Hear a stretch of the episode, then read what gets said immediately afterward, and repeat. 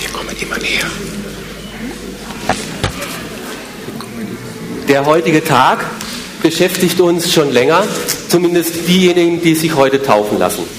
Teilweise sind wir schon ein ganzes Jahr miteinander unterwegs, weil äh, acht der neun Täuflinge, derjenigen, die sich heute taufen lassen, kommen eben nicht von Österreich ursprünglich.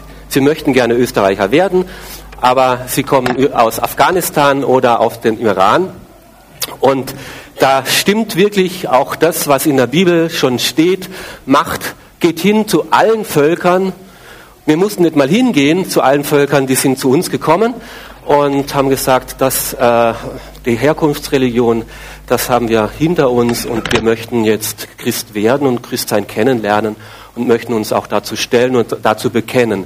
Und macht, geht hin zu allen Völkern, macht sie zu meinen Jüngern und es beginnt damit, dass ihr sie tauft und dann lehrt, alles zu befolgen, was ich euch befohlen habe.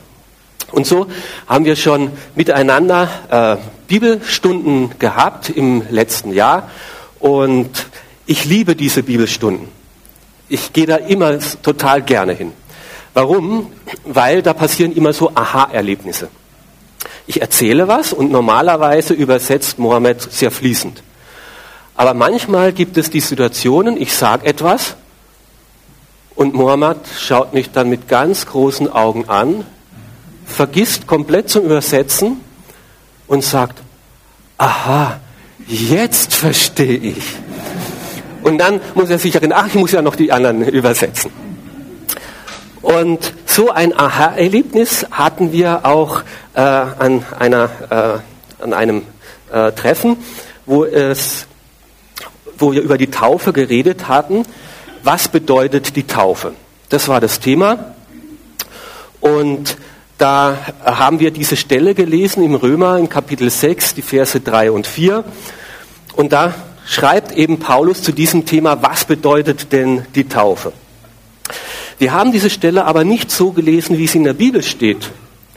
Dort steht sie nämlich in der Wir-Form, wir und ihr. Wir haben sie so gelesen in der Ich-Form. Ich. Und die Taufe bedeutet für mich. Und dann war es, boah, ach so, das bedeutet das.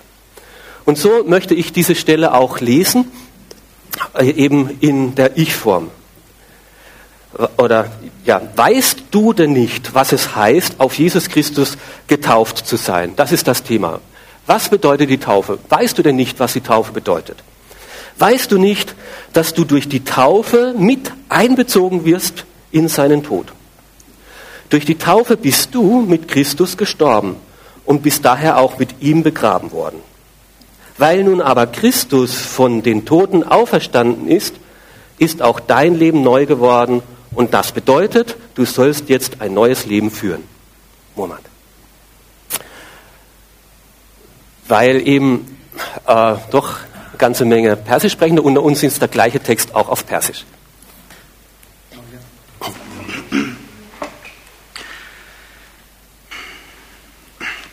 مگر نمیدانید که وقتی به مسیح ایمان آوردم و قسل تعمید گرفتم جزئی از وجود پاک او شدم و با مرگ او طبیعت گناه آلود من نیز مرد. پس حال که قدرت گناه در من نابود شده است چگونه می‌توانم باز به زندگی گناه آلود سابق خود ادامه دهم؟ هنگامی که مسیح مرد طبیعت کهنه من هم که گناه را دوست می داشت با او در آب تعمید دفت شد و زمانی که خدای پدر با قدرت پرجلال خود مسیح را به زندگی بازگرداند من نیز در آن زندگی تازه و عالی شریک شدم آمین Und jetzt müsst ihr alle Aha sagen.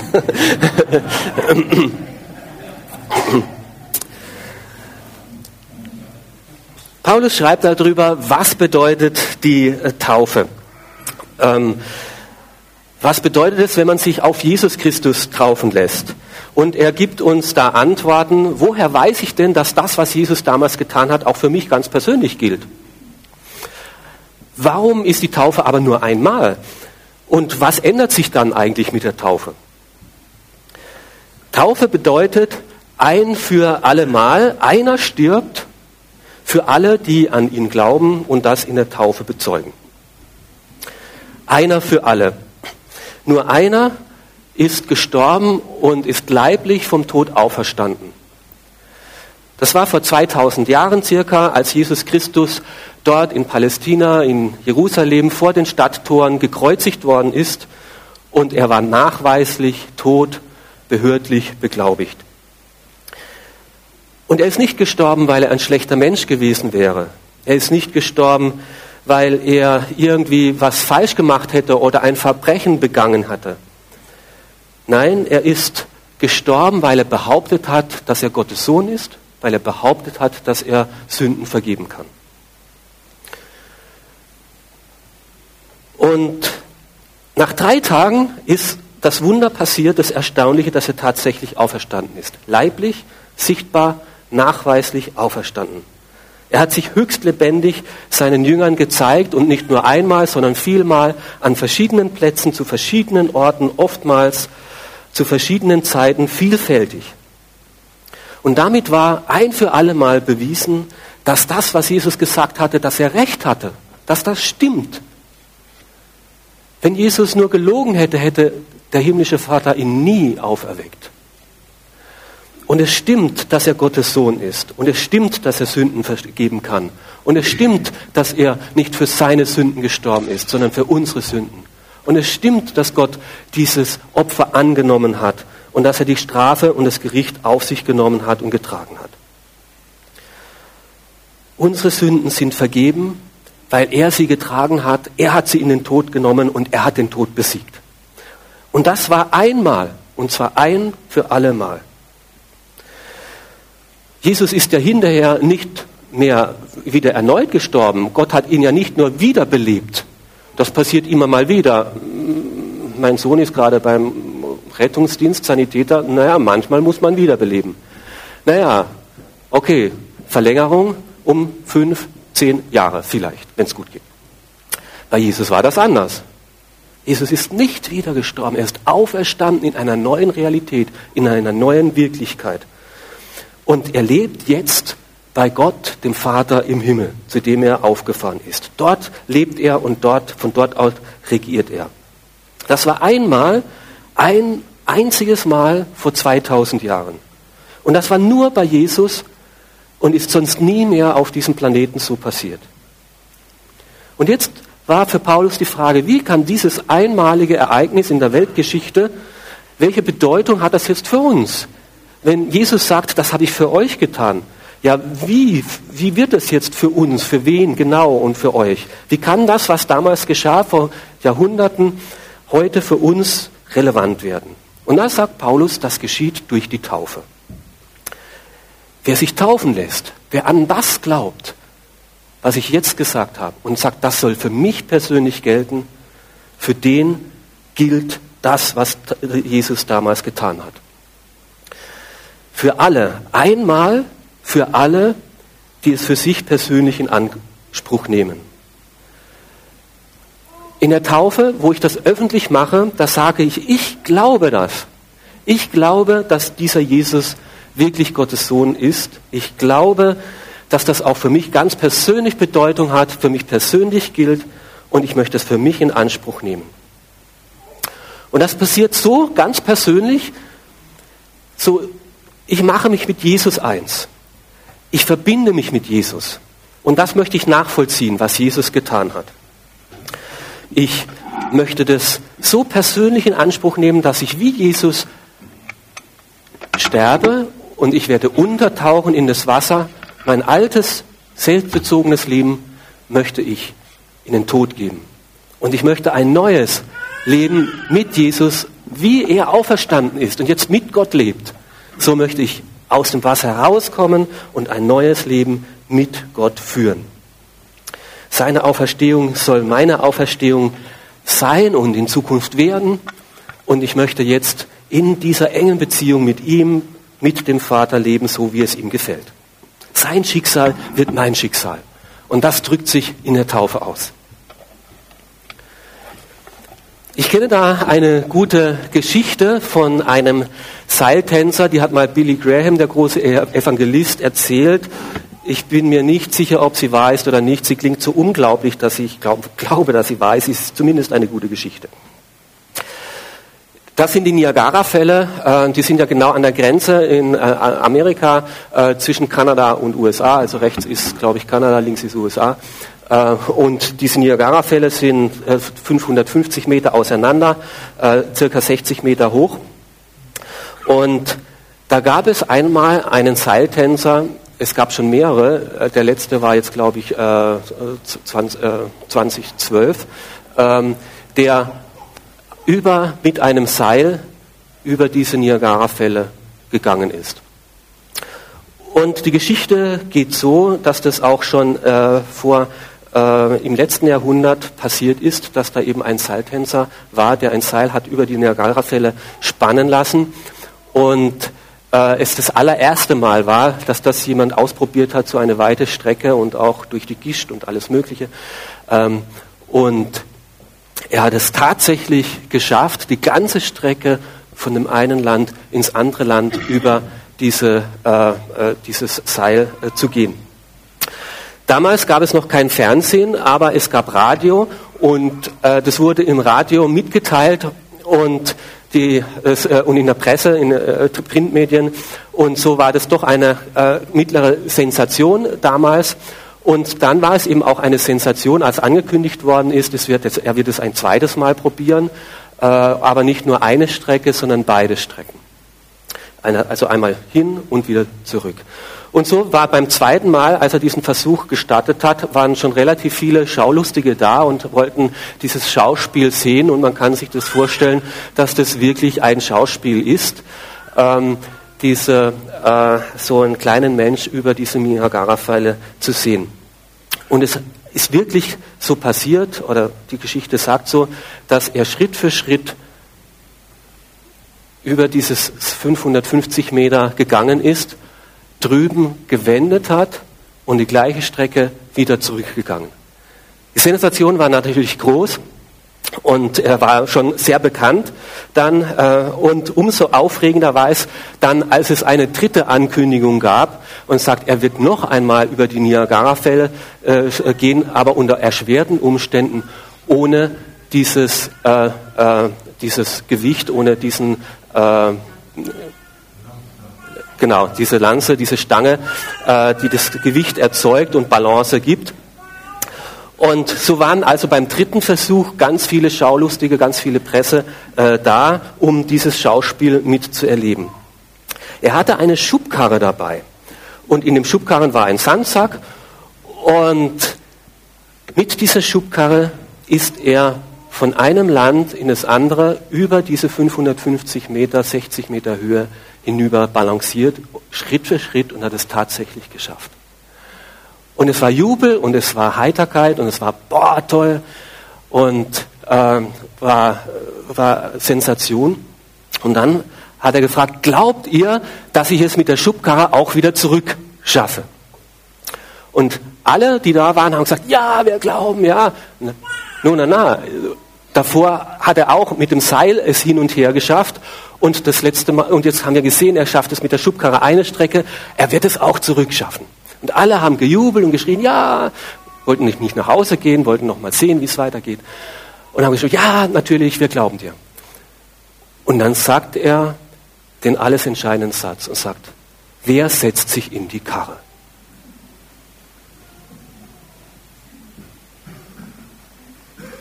Alle haben gesagt, ja, wir glauben dir. Und es war nur ein Junge, ein zwölfjähriger Junge, der gestreckt hat, der aufgestanden ist, der hochgegangen ist auf diesen Podest und sich tatsächlich in diese Schubkarre gesetzt hat. Es war sein eigener Sohn. Richtig. Und dieser Seiltänzer ist mit seinem Sohn in der Schubkarre. Also Sandsack raus, Sohn hinein gesagt, schau nur auf mich. Schau nicht rechts, nicht links, nicht runter, sonst zitterst du. Schau nur auf mich. Und er ist mit seinem Sohn die ganze Strecke wieder zurück über die 550 Meter. Und als drüben die Reporter gefragt haben, warum hast du denn das gemacht? Da hat er nur einen Satz gesagt, ich habe ihm doch geglaubt. Und um diese Art von Glauben geht es, wenn die Bibel über Glauben redet. Um diese Art äh, von Glauben geht es, wenn wir heute über Taufe reden. Um dieses ganz persönliche für mich in Anspruch nehmen. Ich habe ihm doch geglaubt. Und ich lege mein Leben in die Hände von Jesus Christus. Mein Schicksal verbinde ich mit ihm. Ich alleine werde es nie über dieses Seil von dieser Erde in die Ewigkeit zu Gott schaffen. Aber ich vertraue, dass er es schafft. Und wenn es jemand schafft, ist es nur er. Und ich lebe und ich sterbe mit ihm. Und er ist auferstanden und ich vertraue, dass er mich hinüberbringt in die Ewigkeit zu seinem Vater. Um diese Art von Glauben geht es, wenn wir heute über Glaube und über Taufe reden. Ich verlasse mich nicht mehr auf meine Fähigkeiten. Ich verlasse mich auf Jesus Christus. Ich setze mich in seine Scheibtruhen. Und die Frage bleibt, was würdest du tun?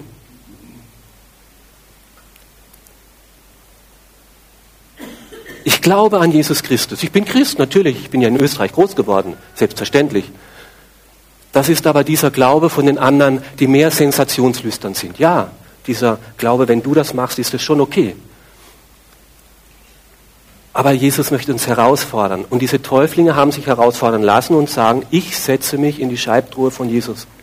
Ich möchte das, was er vor 2000 Jahren gemacht hat, ganz persönlich für mich gilt und ich ziehe das nach, indem ich mit Jesus mich eins mache, mit Jesus sterbe, mein sündiges Leben hinter mir lasse und mit Jesus lebe und auferstehe.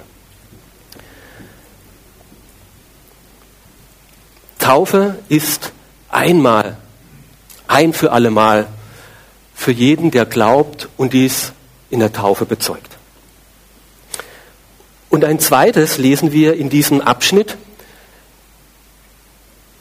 Taufe ist einmal für allemal. Dieser Vers geht weiter, dieser Abschnitt geht weiter. Und wir lesen da in diesen Versen 10 und 11, denn sein Sterben war ein Sterben für die Sünde.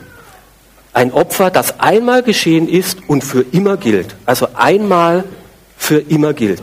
Sein Leben aber ist ein Leben für Gott. Deshalb gilt darum auch für dich.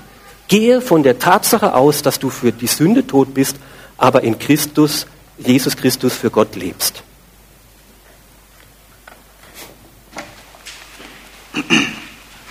مسیح مرد تا قدرت گناه را در هم بکوبد و اکنون تا ابد زنده است تا با خدا رابطه ابدی داشته باشد. به همین ترتیب شما هم طبیعت کهنه و گناهکار خود را برای گناه مرده بدانید. اما به وسیله عیسی مسیح خود را برای خداوند زنده تصور کنید. آمین.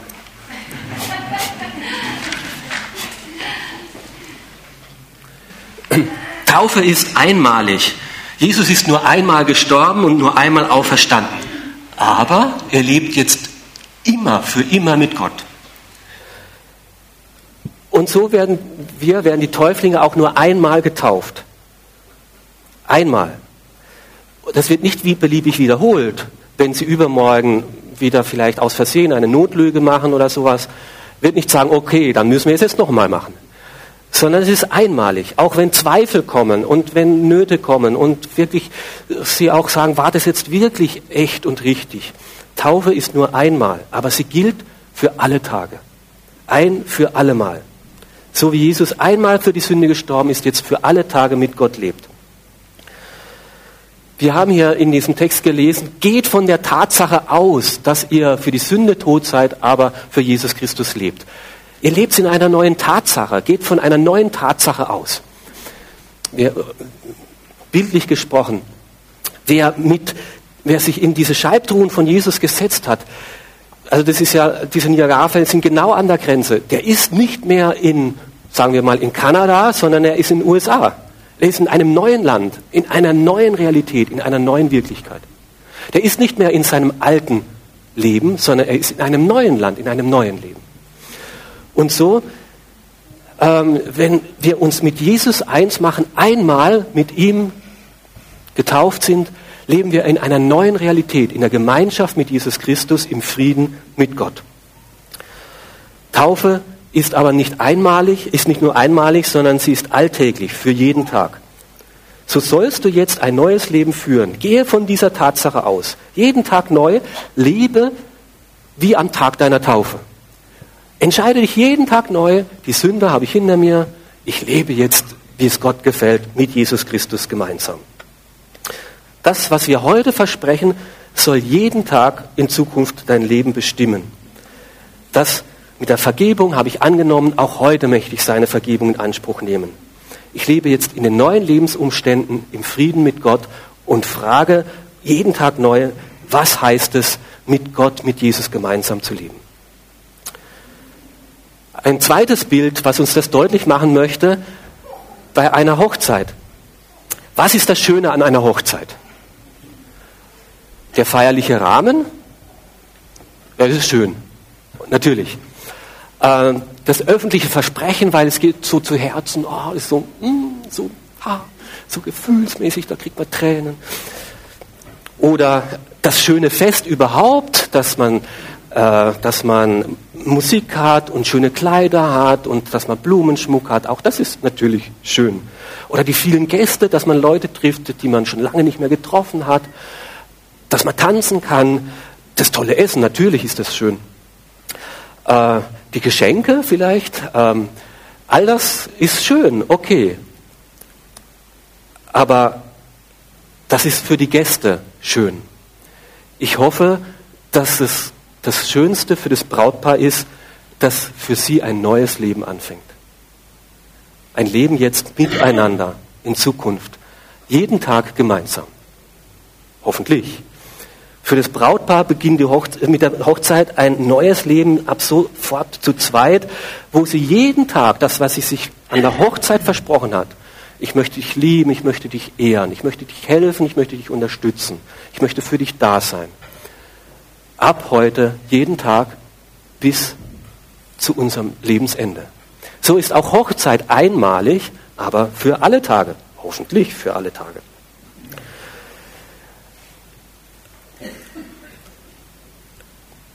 Ist es nicht auch interessant, was manche so empfinden, oder manchmal finde ich es interessant, wenn wir so einen Abschnitt lesen, was so die ersten Gedanken sind, wenn man Römer 6, 3 bis 11 liest, wo es dann geht, okay, du bist für die Sünde gestorben, darum lass die Sünde hinter dir und leb ein neues Leben mit Jesus Christus. Manchmal kommt da die, äh, die Reaktion, Mann, darf ich dann gar nicht mehr sündigen? So, ähm, das ist aber ziemlich straight, das ist aber ziemlich, oh, äh, als ob das jetzt dieser, dieses neue Leben eine Last und keine Befreiung wäre. Als ob das Sündigen so viel Spaß machen würde, als ob es so schön ist, zu streiten miteinander, ungeduldig zu sein, rechthaberisch zu sein und unbarmherzig miteinander, äh, nicht im Frieden zu leben äh, und, und so. Es ist doch viel schöner, wenn wir es schaffen, aufrichtig miteinander zu sein, ehrlich zu reden, fröhlich. Es ist viel fröhlicher, wenn man Rücksicht nimmt und wenn man wirklich es lernt, liebevoll und rücksichtsvoll miteinander umzugehen. Es ist doch nicht so, dass das Sündigen in unseren Beziehungen, in unseren Ehen Spaß macht, als ob das schön und begehrenswert wäre. Oh, ich kann mal wieder so richtig streiten, super toll. Ähm, äh, es gibt auch durchaus desillusionierte Leute, die bei einer Hochzeit dabei sind und dann, wenn die Eheleute sich das versprechen und sagen, ach der Arme, jetzt darf der gar nicht mehr mit jemand anderem flirten und sowas, jetzt darf der gar nicht mehr fremd gehen, ach der Arme. Ja, es gibt zynische Leute, so. Aber wenn das Hochzeitspaar so denken würde, jetzt, oh, jetzt heirate ich zwar, aber das ist ein schlimmer Tag, ab sofort, heute bin ich gefangen oder sowas, der würde ja nie heiraten, ja, der würde ja nie dieses Versprechen geben. Ja? Das geht ja nur, wenn man wirklich davon überzeugt ist, es ist das Beste, was mir passieren kann, mit dieser Person ab sofort ein ganzes Leben gemeinsam und möglichst jeden Tag in Liebe und Achtung und Rücksichtnahme. Und das erleben die Täuflinge so, dass sie sagen, ich gewinne viel, viel mehr, als ich jemals aufgeben kann. Ich will ja gar nicht mehr woanders suchen. Ich will ja gar nicht mehr meinen eigenen Stiefel machen, weil ich ja weiß, dass Jesus es viel besser für mich meint und mich niemand mehr lieben kann als dieser Jesus. Und deswegen lege ich mein, Leben in seine Hände. Deswegen will ich mich mit ihm ganz eins machen. So ist also Taufe ein für alle Mal. Er ist einmal gestorben. Einmal für alle, für alle, die es glauben und in der Taufe für sich in Anspruch nehmen. Und Taufe ist einmal für alle Mal ein ganzes Leben lang. Und das sagen heute die Täuflinge und das sage ich euch. Ihr versprecht heute etwas. Ich will das, was Jesus du gemacht hast vor 2000 Jahren, dass das heute für mich am 2. April, 2. ist, ja, 2. April 2017, dass das für mich ganz persönlich gilt. Ich möchte, dass das durch die Jahrhunderte hindurch zu mich, zu mir kommt. Ich nehme es für mich in Anspruch. Und ich möchte, dass ab heute ein neues Leben beginnt in dieser engen Beziehung mit Jesus Christus, in Zeit und Ewigkeit. Und wie es bei einer Hochzeit ist, es sind viele Gäste da, so seid auch hier heute viele Gäste da. Und die Gästeschar ist bunt, gemischt und unterschiedlich. Sag mal, du wärst ein Single und bist bei einer Hochzeit dabei. Und dann könnte es sein, dass du denkst, na, das hätte ich auch gerne. Ich würde gerne auch mal diesen Traumprinzen, diese Traumprinzessin treffen, wo ich wirklich die Überzeugung habe, da kann ich das aus ganzem Herzen versprechen dann möchte ich dir sagen, sprech mit den Täuflingen hinterher. Oder wir werden noch zwei Zeugnisse, zwei kurze Lebensberichte hören von ihnen, wie es, wie es bei ihnen war, wie sie diesen Jesus kennengelernt haben, wie sie, wie das möglich war, mit einem unsichtbaren, aber auferstandenen, lebendigen Jesus in Beziehung zu treten, zu dieser Überzeugung zu kommen. Und das ist es jetzt. Das ist mein Glaube. Und so kann dieses einer für alle auch für dich Bedeutung bekommen, dass Jesus auch für dich, für dir dies zusprechen möchte, ich bin auch für dich gestorben. Ich möchte auch dir meine Liebe zeigen. Ich möchte auch dir deine Sünde wegnehmen. Ich möchte auch dir helfen, das Leben zu bewältigen. Und ich möchte auch dir den Weg in die Ewigkeit ebnen. Wie das bei ihnen war, das darf auch in deinem Leben konkret werden. Und ähm, für bei einer Hochzeit, wenn man äh, verheiratet ist, ist ja so eine Hochzeit ja nicht nur schön, weil man sich mitfreut mit dem Brautpaar, die jetzt sagen, okay, auch sie wagen den mutigen Schritt, den wir vor 20 Jahren oder was weiß ich gegangen sind, sondern es ist auch schön, weil man sich erinnert an seine Hochzeit und sagt, würde ich es heute wieder machen? würde ich es heute wieder versprechen? Wie geht es denn uns in unserer Beziehung? Was wir damals versprochen haben, würde ich das denn heute erneuern? Und so möchte ich jeden, der Christ ist und getauft wurde, dazu einladen. Frage dich das Neue. Würde ich mich wieder in die Scheibtruhe von Jesus setzen? Würde ich mich wieder ganz ihm anvertrauen? Würde ich wieder im Leben wie im Sterben sagen, ich gehöre zu dir und du gehörst zu mir. So soll die Taufe einmalig für alle Tage sein bis heute. Und ich kann euch sagen, ja, ich will, ich will, ich will es immer wieder neu bezeugen. Jedes Mal, wenn ich mit den Täuflingen da hineinsteige, erinnere ich mich an meine eigene Taufe und sage, ja, ich will, ich will mit Jesus leben. Ich will mein sündiges Leben Tag für Tag aufgeben, das ist nicht hilfreich, das ist nicht gut, das ist zerstörerisch. Ich möchte mir von Gott zeigen lassen, wie es besser geht. Ich möchte seine Hilfe, seine Kraft in Anspruch nehmen. Ich möchte mit ihm leben, auch heute. Amen.